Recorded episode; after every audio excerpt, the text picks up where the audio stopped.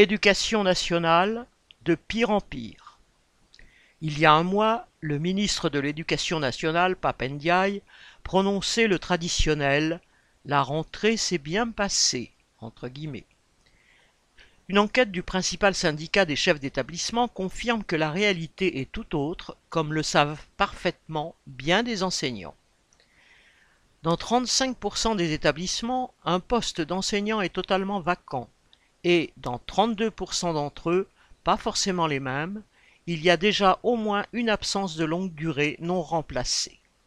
La situation n'est pas meilleure en ce qui concerne les assistantes sociales, les conseillers principaux d'éducation, les infirmières scolaires, les agents de service et de manière générale tous les personnels non enseignants.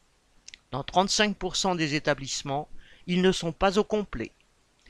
Pour aggraver encore la situation, les professeurs remplaçants prévus pour combler les absences en cours d'année, par exemple les congés maternité, ont été mis devant les élèves dès la rentrée afin que le ministère puisse affirmer qu'il y avait un enseignant devant chaque classe.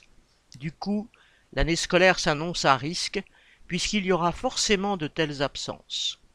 On a souvent vu les années précédentes parents et enseignants manifestaient pour protester contre le nombre d'heures de cours ainsi perdues par les élèves, et cela va continuer. Le ministère n'est certes pas à court de gadgets pour camoufler cette situation désastreuse. Il a inventé des entre guillemets indicateurs d'efficacité et d'efficience du remplacement du personnel enseignant qu'il pourra brandir à défaut d'envoyer des enseignants pour faire cours là où il en manque. Les lycées et collèges devront ainsi faire passer ces indicateurs de 94,7% en 2021 à 99% en 2023.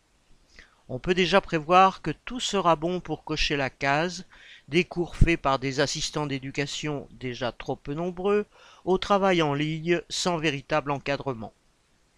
Dans les écoles primaires, le ministre lui-même avouait 200 à 300 postes manquants, jugeant ce chiffre très faible. Outre que ces chiffres sont sujets à caution, on sait déjà que les remplacements qui vont être demandés ne pourront pas se faire et que les élèves continueront donc à être répartis dans les classes. Il faudra à nouveau aux parents et aux enseignants se mobiliser. Voilà ce que le ministre appelle une bonne rentrée. Qu'est-ce que ce serait si elle avait été mauvaise? Mais le gouvernement persiste et signe. Dans le budget 2023 actuellement en discussion, 2000 postes d'enseignants vont être supprimés. Daniel Mescla